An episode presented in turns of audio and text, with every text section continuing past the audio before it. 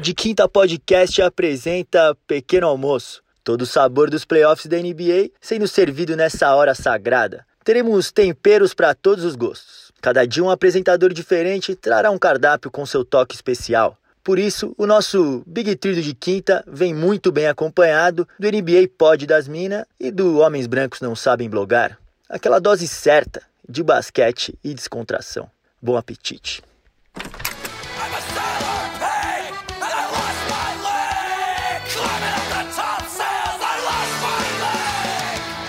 Salve, salve, meu amigo do De Quinta Podcast. Aqui é André Cavalieri do HBNSB e eu tô aqui para mais um pequeno almoço. Você já foi entrando e que bom porque você já é de casa. E essa música que você estava escutando aí é Shipping Up to Boston, uma canção que conta a história de um marinheiro que perdeu a perna de pau e precisa recuperar a sua perna de pau. Exatamente, é uma música sobre Gordon Hayward, esse pirata que roubou os corações celtas e que vive lesionando a perna das formas mais tenebrosas. Dessa vez, ainda bem, foi uma lesão mais leve, uma torção no tornozelo que levou um mês para curar. E vocês sabem, né, que o tempo na pandemia ficou completamente maluco. Esse mês já passou e o Gordon Hayward voltou da lesão. Jogou 30 minutos ontem, 6 pontos, 5 rebotes, 4 assistências, 3 roubadas, um toco. Nenhum número avassalador, mas encheu aí as estatísticas. Mas eu tô atropelando um pouco as coisas, vamos com calma. Vamos começar esse negócio direito.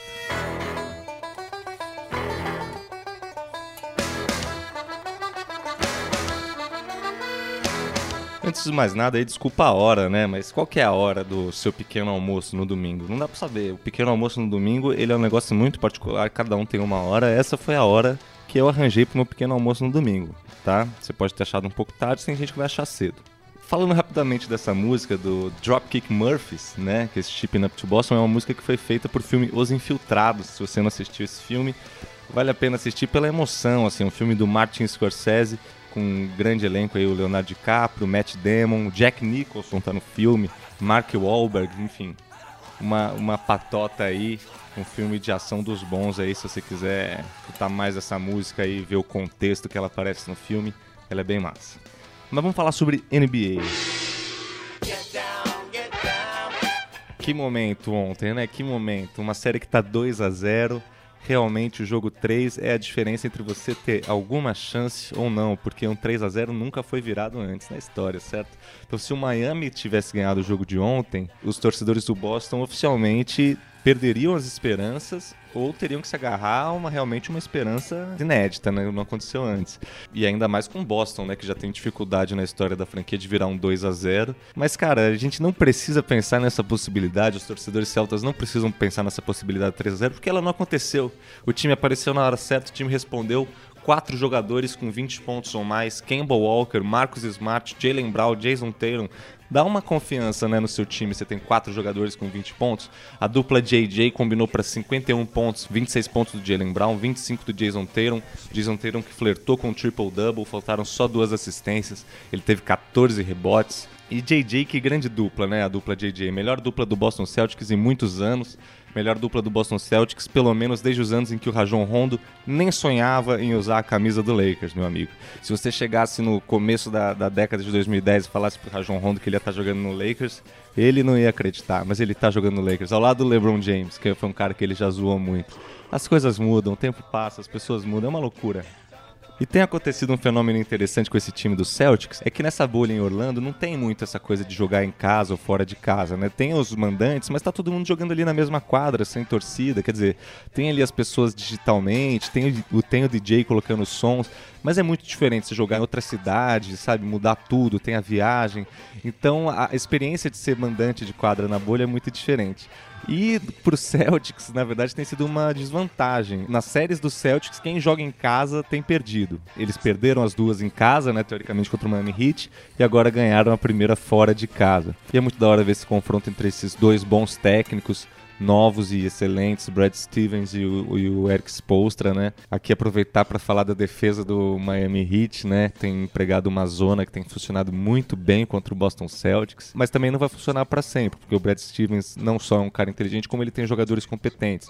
Então eles já começaram a fazer ali o corta-luz alto, para o Walker conseguir atrair a marcação da zona e fazer um passe do cara entrando por trás da defesa. Mas é interessante ver uma, uma defesa zona na NBA. Vale a pena observar essas defesas zonas, são sempre umas defesas meio mistas, na verdade muito interessante ver. E ontem o Boston ganhou de fora a fora, mas é claro que no terceiro e no quarto quartos ali o Miami quis dar aquela aceleradinha, o Miami deu aquela encostada, de forma que o Marcus Smart teve que garantir ali lances livres, clutch free throws ali na reta final. E nessa reta final do jogo, não sei porque o Jimmy Butler não estava em quadra, nem o Jimmy Butler nem o Iguodala, nenhum dos dois assumiu nenhuma lesão, mas eles não jogaram na reta final.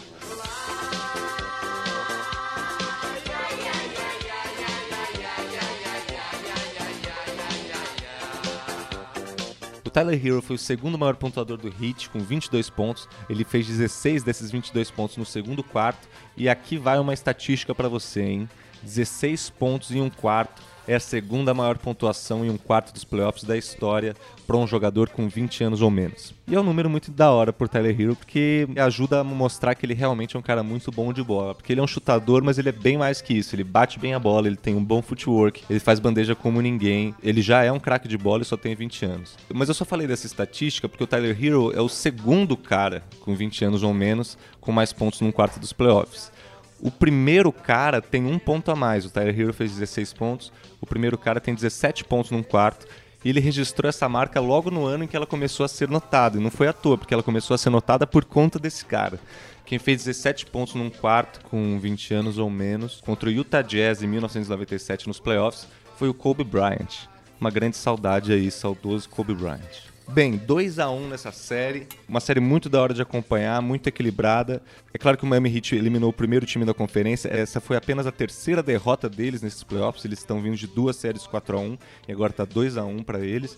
O Miami Heat, apesar de ter terminado a temporada regular atrás, vem como favorito para essa série. O Miami Heat já se mostrou um time capaz de ganhar de qualquer um nesses playoffs e em qualquer situação. Então o Boston Celtics continua tendo uma tarefa árdua pela frente. Vamos ver o que, que vai ser dessa série que está valendo muito a pena acompanhar, uma série muito da hora, apesar de que ninguém esperava que ela fosse acontecer, ainda bem que ela aconteceu. Olha, para terminar aqui o nosso pequeno almoço de hoje, falar sobre o LeBron James. LeBron James ficou putaço de não ter ganhado o MVP da temporada regular ficou puto naquele nível de um cara que sabe que tá ficando velho, teve uma puta temporada, podia ter ganhado essa porra e vai ser mais difícil ganhar no futuro, porque ele vai estar tá mais velho. Mas de qualquer forma, ele falou de um jeito ali no vídeo que ficou puto, que ficou bravo, e depois do jeito que eles ganharam do Denver Nuggets na primeira rodada, pode ser que ele use isso para se motivar. Afinal de contas, ele deve ter assistido aquele documentário do Michael Jordan e ele vai usar essas coisas que acontecem contra ele para se motivar e tentar ganhar um título, que é o mais importante. O Michael Jordan, inclusive, esse documentário do Michael Jordan ganhou um Emmy, documentário ou série não, de não ficção excepcional. Então esperemos aí ver um LeBron mordido, ofendido, em busca da redenção nesses restos dos playoffs e uma grande série entre Miami Heat e Boston Celtics.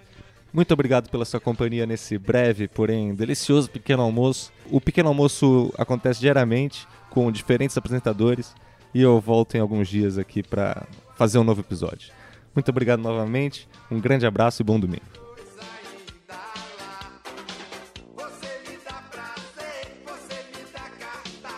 O Pequeno Almoço é um projeto colaborativo entre De Quinta Podcast, Homens Brancos Não Sabem Blogar, NBA das Minas e o Hustlers BR. Produzido por Adalto Pedreira, Dedé Cavalieri e Ramon Prado. Até amanhã.